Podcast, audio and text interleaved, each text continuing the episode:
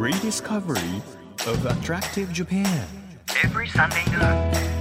It's an audio free paper. Apollo Station Drive Discovery Press. 7月24日日曜日時刻は12時となりましたアポロステーションドライブディスカバリープレス編集長のホラン千秋ですあの以前私韓国ドラマが好きっていう風にお伝えしたと思うんですけどその中でもロマンス時代劇のレンボ恋したうと書いてレンボという作品が好きなんですよ。いろいろ好きなんですけどそのうちの一つがレンボなんですけどそのヒロインを好きになってしまう男性役の方がいるんですね。その方がなんと今日本に来てるんですよ。あー川口でねやってんのファンミーティングを。で私本当に来たくて本当に来たくて本当に来たくて。で私だけじゃなくてあのー夕方やってるニュースの「N スタの」あの山之内あゆさん吉原亜美ちゃんそしてあの TBS 解説委員の 牧島ひろ子さんというこの4人がですね私たち本当に韓国ドラマハマっておりましていつも以上に早口になっておりますけれども愛が溢れる時に早口になるホラン千秋でございます。でみんなでファンミーティング行こうという話をしてたのよ。で川口かみたいな。もう私たちの中であ誰が来るかって言ってなかったね。ごめん。ロウンっていう方が来るんですけど SF9 の。で私たちの中では結構いろんな作品にね最近すごい注目されて出てるし東京でやってくれないのかと思ってたんですけど川口だと。じゃあみんなで川口行こうって話してたんですよ。そしたらなんとチケットが早々にファンクラブの皆さんだけでソールドアウトみたいな。行けない川口と思ってたら立川で明日やるんですよ。だけど私「N スタ」があるから明日立川に行けないのよ。ローン様と同じ土地を踏んでいるのにもかかわらず会うことができないっていうこの苦しさ。皆さん分かります？わからないですよねきっとね。わからない方はね。でも分かる方には分かるということで今私この辛さをですね皆さんにシェアすることによってあこの放送を乗り切れるかなというふうに思って今話しております。この番組は日本全国さまざまな場所にスポットを当てて普段気がつかなかった日本の魅力再発見していこうと思うんですけれども皆さんにとって身近な地域からお気に入りの場所そして一度は行ってみたい土地まで毎回さまざまな特派員の方をお招きして魅力的なローカル情報をお届けしていきます。今日はですねちょっともうこの会えそうで会えないっていうこの辛さを吹き飛ばすために爽やかなメニューでですね、えー乗り切りたいと思っておりまして暑い日に食べたくなるそうめんを大特集します。そうめんのスペシャリストそうめん二郎さんをお迎えして全国の美味しいそうめんそして美味しい茹で方アレンジなどを伺っていきますよ。そうめんとかってやっぱり手軽なんだけどどうしてもこうマンネリ化しちゃうじゃないですか。なのでそのあたりをちょっと解消していただけたらなということで楽しみにしていてください。1ページ1ページ紙面をめくるように輝きあふれる日本各地の情報と素敵なドライブミュージックをお届けします。音のフリーペーパーアポロステーションドライブディスカバリープレス。今日もどうぞ最後までお付き合いください。アポロステーションドライブディスカバリープレス。この番組は出光興産の提供でお送りします。耳で聞くフリーペーパーアポロステーションドライブディスカバリープレス。改めまして編集長のホラン千秋です毎週個性あふれる特派員をお迎えして魅力あふれる世界ご紹介しているこの番組。今日はそうめん特集ということでそうめん研究家のそうめん二郎さんをお迎えしております。どうぞよろしくお願いいたします。そうめん二郎でございます。よろしくお願いしおます。願いしますもう名前からそうめん愛が、そうですね。ね、大好きなんだなというか、はいもうプロなんだなということが分かりますけれども。いえいえどうでしょう？1年で例えば私たちで言うと、うんはい。夏食べることが多いと思うんですけですね。二郎さんはうん。どれくらい食べてらっしゃるんでしょう？1年そうよく聞かれるんですよ。はい。お米より食べてると思うんですよね。お米より、えーそれまあ幼い頃から季節関係なくお年中食べてますね。冬は冬でこうちょっとはい。乳麺みたいな感じにして、とかチャンプルーとかね。ああなんで僕はまああの奈良県の桜井市っていうところはい。の生まれでしてね、三輪そうめんっていうところが作ってる。うん、でうちの親戚が製麺所やってるんですね。あそうなんですね。だから僕は幼い頃からお中元の伝票を書いたりとかはいはい。発送の業務をやったりおおじゃあもうそう。そうめん運んだり。そうめんはもう生活の一部というか DNA にも入ってるっていう。ね。だからもう家には木箱でたくさんあるんですよね。あいいやつが、うーん。ええななので年中食べてる、あ多分私が知ってるそうめんはうん、もう本当にそうめんの中の一部の一部の一部ぐらいなんだろうなっていうふうに思ってますのでなるほそうめんの深い世界をですど、ねそうですね。教えていただきたいなちょっと未知との遭遇というか。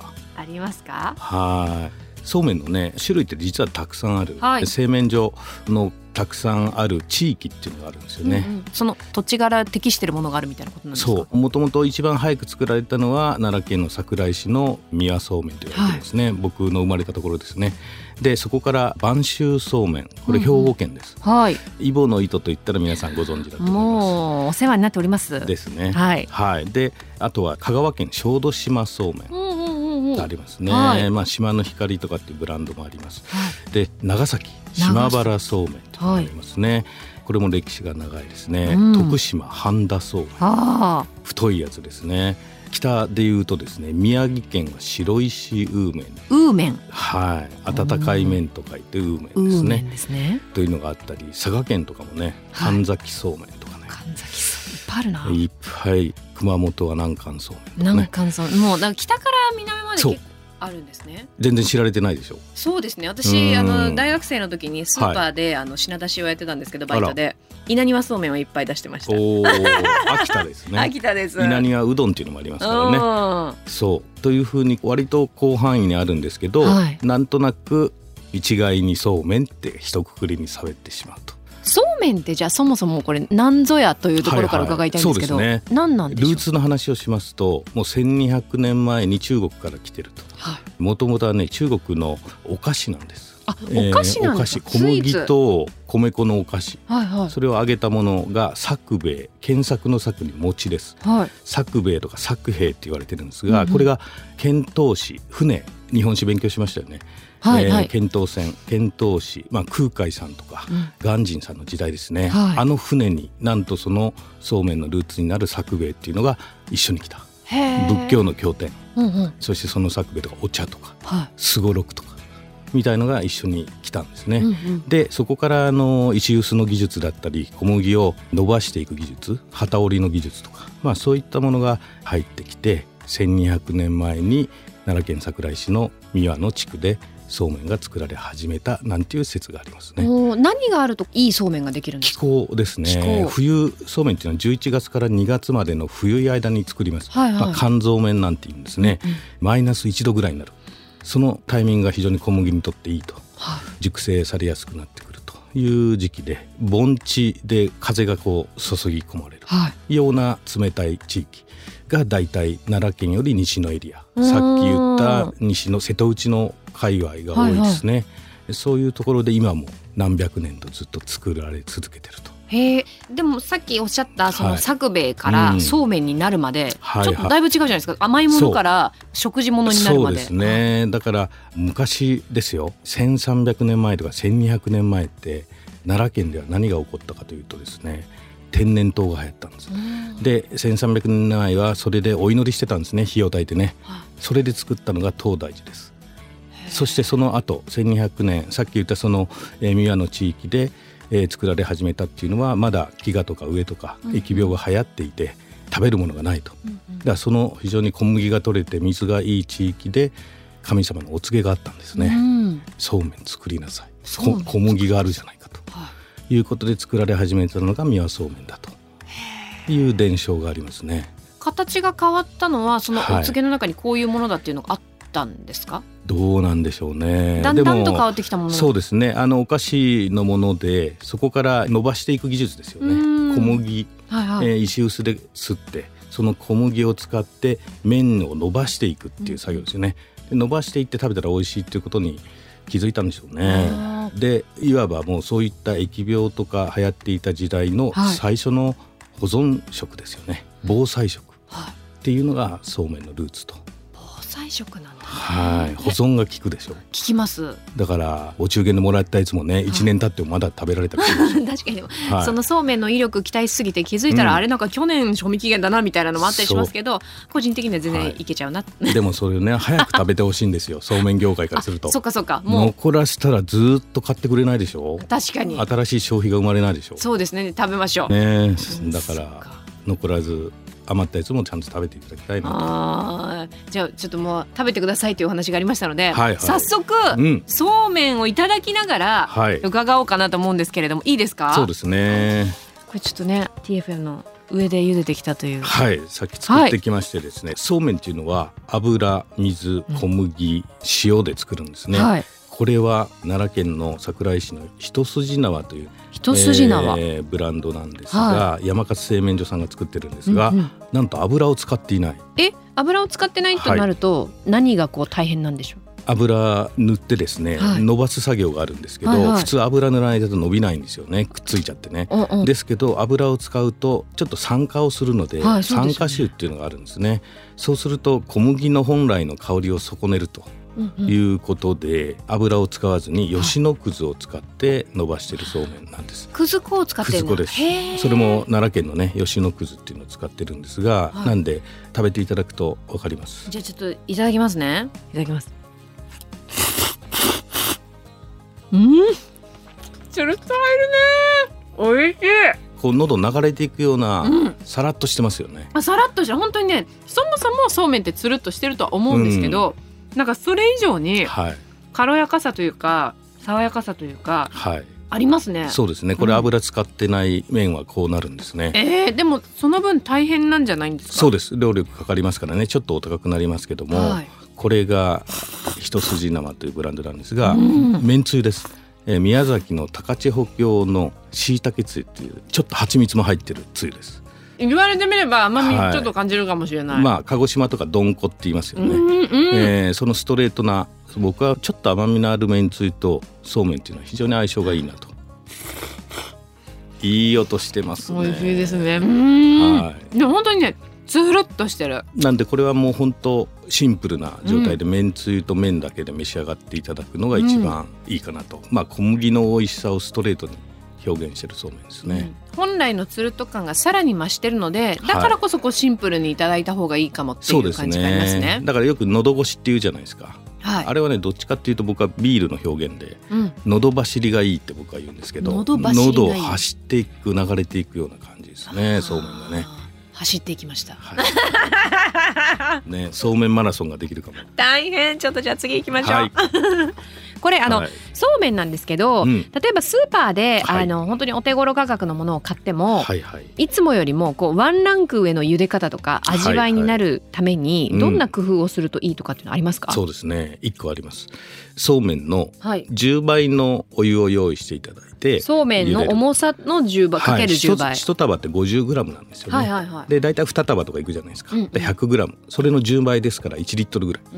の沸騰したお湯を沸かしていただいて、はい。さらにその中に酸っぱい梅干しを一粒入れてください。えもう茹でてる段階で、そうそうめんと一緒に梅干しも入れて茹でてください蜂蜜梅干しとかじゃなくて、そうですね。酸っぱいやつ。おばあちゃんが作ったような。はいはい。あれを入れるとですねクエン酸の効果で小麦がキュッて引き締まる。ああそうなんですね。はい、細かく言うとでんぷんが外に出ないような状態になって、はい。キュッとコシが生まれます。その入れるタイミングなんですけど、はい。最初に入れて沸騰させた方がいいのか沸騰あしてから沸騰してた時に入れタイミてングに入れてください。で出した時もその梅干しはまあ薬味的に食べられますから、捨てずに一緒にそうめんで食べていただいたらいいと思うんですけど、わかりました。沸騰して梅干し入れます。そうめん入れます、はい。茹で上がります、はい、揚げたらその梅干しもどうぞご一緒にということですね。はいはいそれでぜひやってみてください。あのちょっと腰が弱いなっていうリーズナブルなそうめんもありますよね。あります。そういうやつにこそ入れていただければいいかもわかんないですそね。うなんだ。じゃあ他に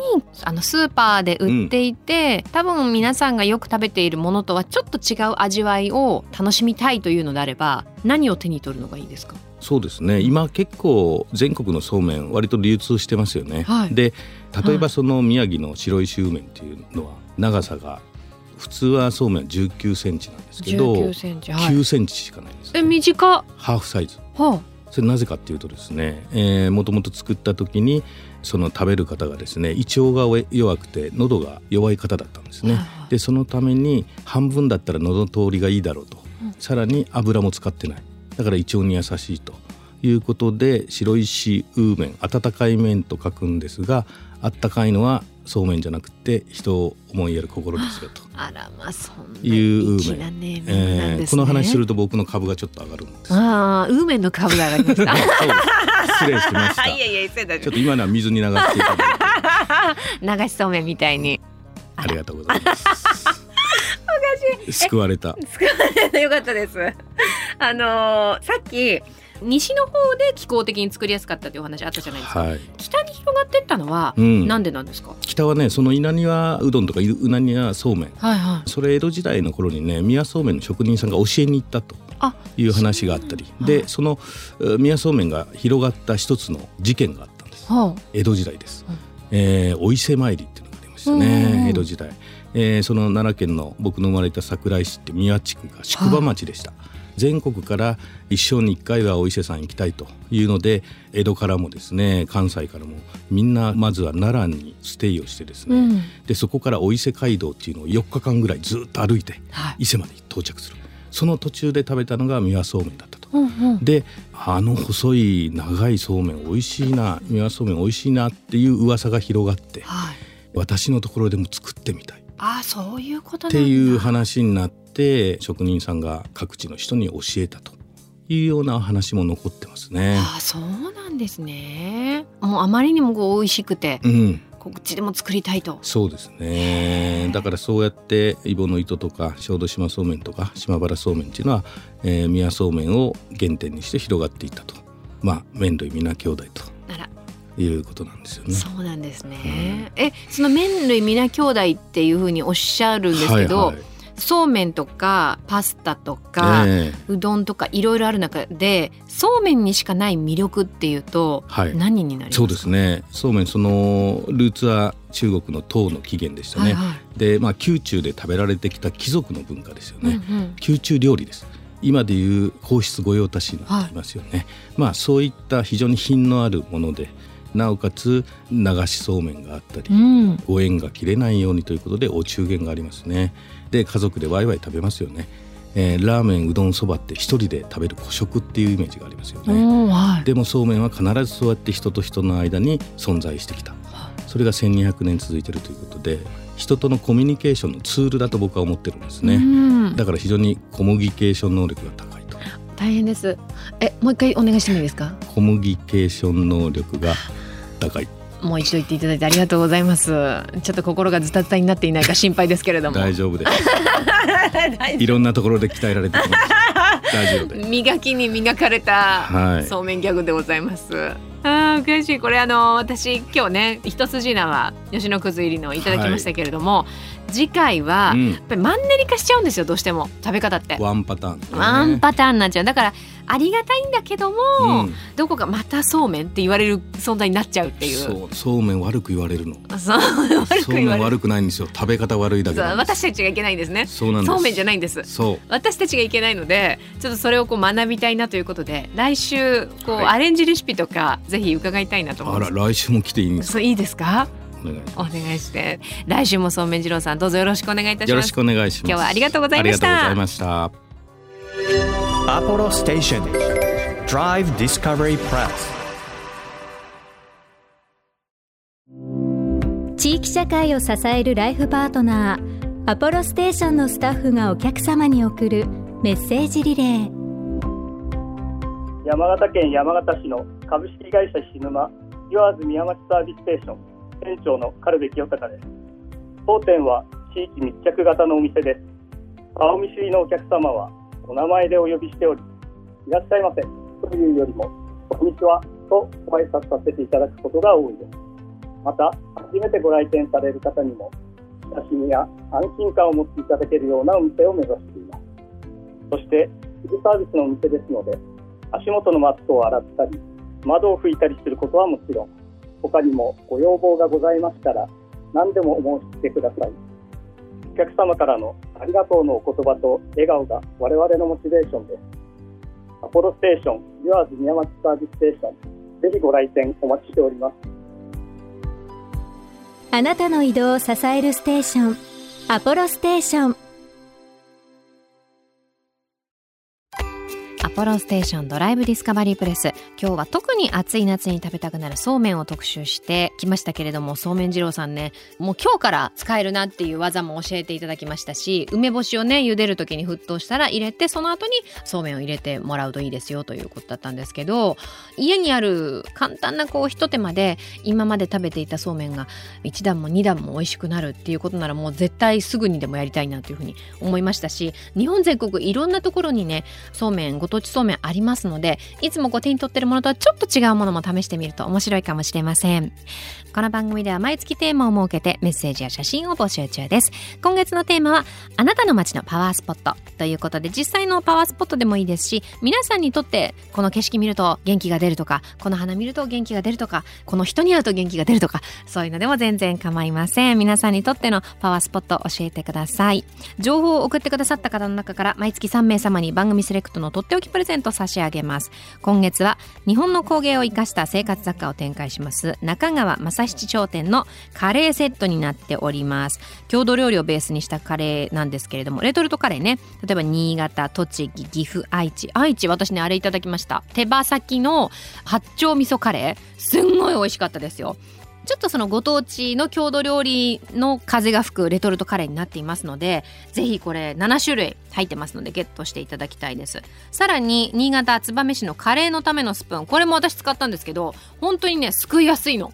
最後のこれあスーツも取れないみたいな時あるじゃん。あれも綺麗にこれあの取れる大変あのカレー向きのスプーンも入っておりますのでぜひぜひゲットしてください、えー、こちらを3名様にプレゼントします。欲しいという方はメッセージを添えて番組ホームページからご応募ください。また毎月注目のイラストレーターさんに手掛けていただいている番組ステッカープレゼント中ですよ。今月は横浜生まれ現在は東京ベースに活動している台湾人イラストレーターさんソシホさんのデザインです。80s80 年代の漫画の雰囲気がポップで爽やかなイラストということでぜひこちらも皆さんゲットしていただきたいです。メッセージジとともにご応募ください。日本全国さまざまな場所にスポットを当てて日本の魅力を再発見していく耳で聞くフリーペーパーアポロステーションドライブディスカバリープレス。来週もぜひそうめんのアレンジレシピ一緒に研究していただきたいというふうに思います。お相手は編集長のホラン千秋でした。バイバーイ。アポロステーションドライブディスカバリープレス。この番組は出光興産の提供でお送りしました。